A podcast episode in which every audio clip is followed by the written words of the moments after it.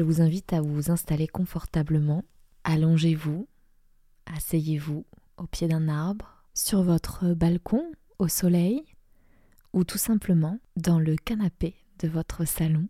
Prenez le temps de cette pause qui durera peut-être dix minutes environ. Je vous ai concocté un paysage sonore fourni dans l'idée de vous immerger pleinement dans l'univers que je vous propose.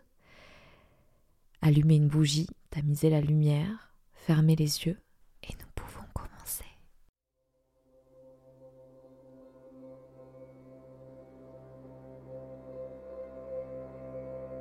556 avant notre ère, la reine Maya mit au monde un petit garçon qui fut appelé Siddhartha. Le roi convoqua tous les astrologues du royaume afin de prédire le destin du bébé.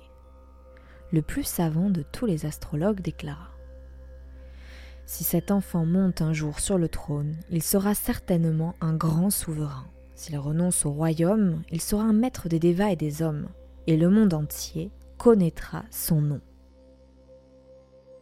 Le roi souhaitait que son fils devînt un grand souverain. Afin qu'il n'ait jamais le désir de renoncer, il éleva dans un palais magnifique, entouré de jardins où poussaient des fleurs odorantes, des arbres aux fruits succulents. Il entoura l'enfant de serviteurs et de servantes jeunes, beaux, tous en bonne santé. L'enfant Siddhartha grandissait en force et en raison. Il étonnait ses maîtres par sa brillante intelligence et aussi son adresse et sa force. À 17 ans, il dominait les éléphants, était le meilleur au tir à l'arc et savait dresser les chevaux. Malgré la splendeur du palais, malgré la beauté des serviteurs, le prince Siddhartha voulut aller voir ce qu'il y avait au-delà des murs du palais. Le roi ordonna que toute la ville fût nettoyée, fleurie, décorée, et que l'on y cachât tout ce qui pourrait donner au prince le désir de renoncer à régner.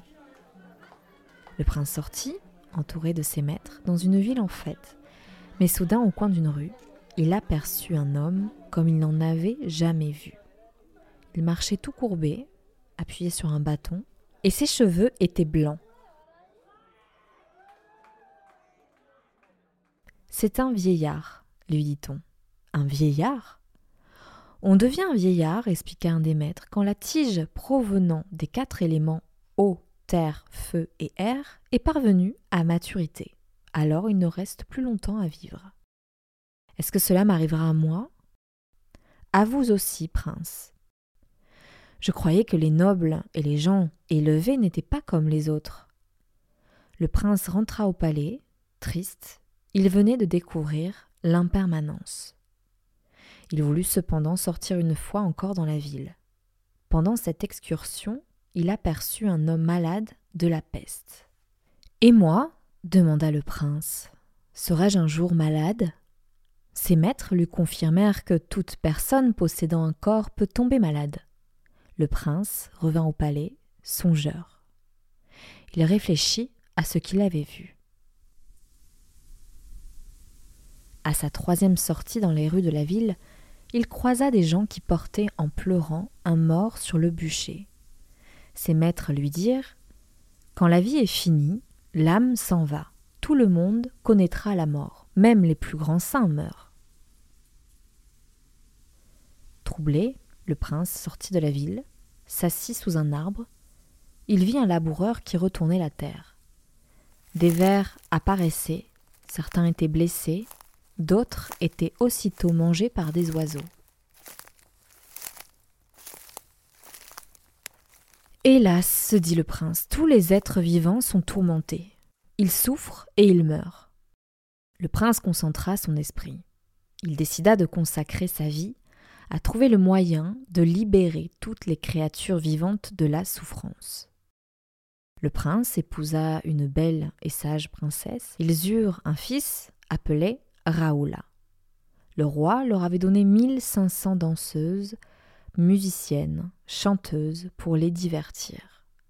Mais le prince n'oubliait pas son engagement de chercher par tous les moyens à se sauver de la souffrance. Il éprouvait de plus en plus fort le désir de fuir la vie royale pour trouver le chemin de cette libération. Mais le palais était gardé, les lourdes portes surveillées par des hommes en armes. Le prince réunit dans un salon du palais les musiciennes, les chanteuses, les danseuses et les filles chantaient, jouaient de la musique et dansaient jusqu'à ce qu'au milieu de la nuit, elles tombent épuisées. Elles gisaient au sol, endormies de fatigue. Il est considéré avec le regard que rien ne voile plus grâce à la sagesse. Leurs cheveux trempés de sueur, leur peau, leur chair relâchée par la fatigue et à l'intérieur les os, leurs humeurs, le fiel, les excréments, la salive, il n'y avait là rien qui attire, se disait-il.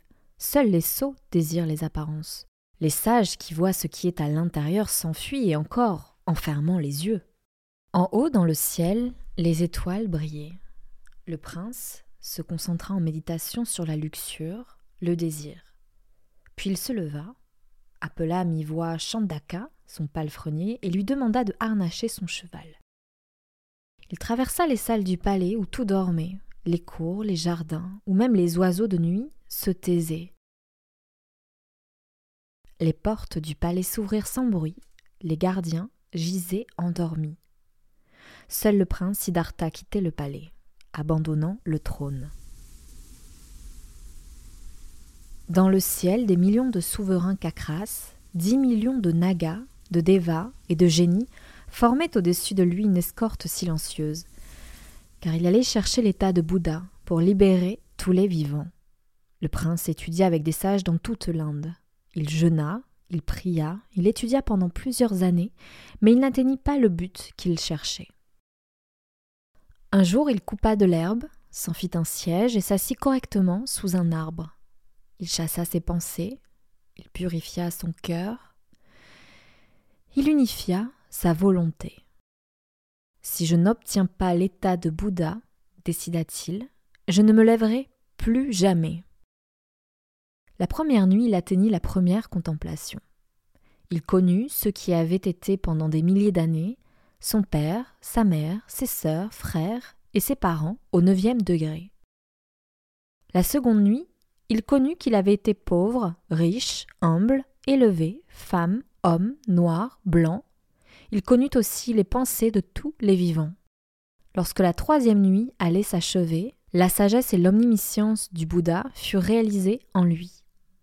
Il pensa Depuis des milliers d'années et des milliers de vies, j'ai pratiqué la générosité, la patience, la discipline, l'effort enthousiaste, la méditation et la sagesse.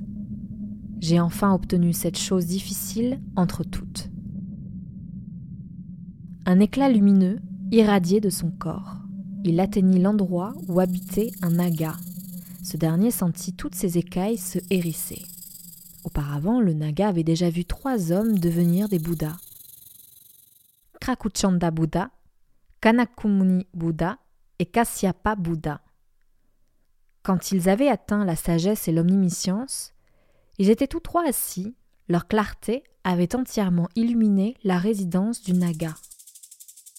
Le Naga, joyeux à l'idée qu'un nouveau Bouddha apparaissait dans le monde, sortit de l'eau. Il aperçut le Bouddha dont la luminosité éclairait tout alentour. Il s'inclina devant lui, puis il entoura son corps de sept tours. Enfin, il se dressa de ses sept têtes, il recouvrit et protégea le Bouddha. Pour s'amuser, il déclencha le vent et la pluie pendant sept jours.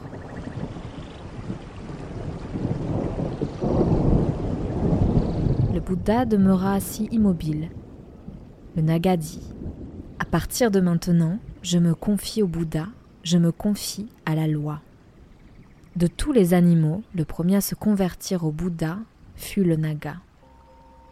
Le Bouddha a vécu jusqu'à l'âge de plus de 80 ans, entouré de ses trois principaux disciples, Ananda, Saliputra et Modgalyayana.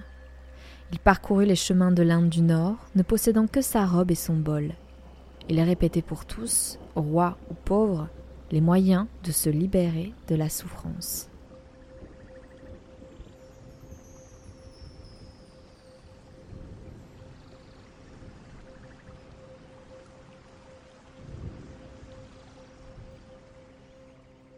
Vous venez d'écouter Siddhartha de l'ouvrage 31 contes du bouddhisme, écrit par Thalie Demolène aux éditions Fanlac. Si cet épisode un peu spécial vous a plu, je vous invite à laisser un avis sur Apple Podcast ou sur Spotify, où euh, il est possible maintenant de laisser un avis et quelques étoiles au passage. Pour suivre toute l'actualité de Fleurs de Cactus, vous pouvez vous rendre sur mon compte Instagram, Susanna Darcambel. Je vous dis rendez-vous à la semaine prochaine pour rencontrer l'écrivaine à l'origine de ces 31 contes du bouddhisme. Je vous remercie et vous dis à très bientôt.